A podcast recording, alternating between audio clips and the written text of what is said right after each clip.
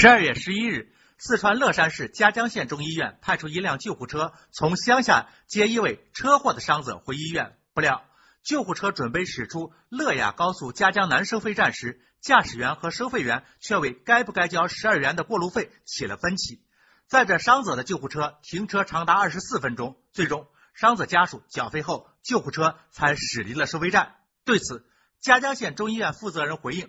救护车停车理论确实不妥，已经对当事司机进行批评教育，但同时也呼吁应该对救护车统一实施免费通行政策，为挽救生命争取时间。省高管局相关负责人表示，根据国务院及四川的相关条例，均未规定救护车免交道路通行费。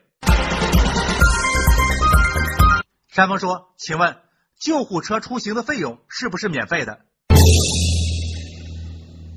你出一趟救护车，向病人家属收的费用并不低，怎么到了公路的缴费口，连十二块钱的过路费也不肯先垫付了呢？这个时候你高喊要为挽救生命争取时间，是不是太虚伪了？或者你把钱收到手了，别人就得为你免费开绿灯，这小算盘打的也太如意了吧？类似的新闻之前也有报道，因为没有相关的条例准许，收费员个人无权免费放行救护车，所以。医院如果真的是为了争分夺秒的抢救病人，应该提前请示高速管理部门予以配合，而不是让驾驶员和收费员来口头协商。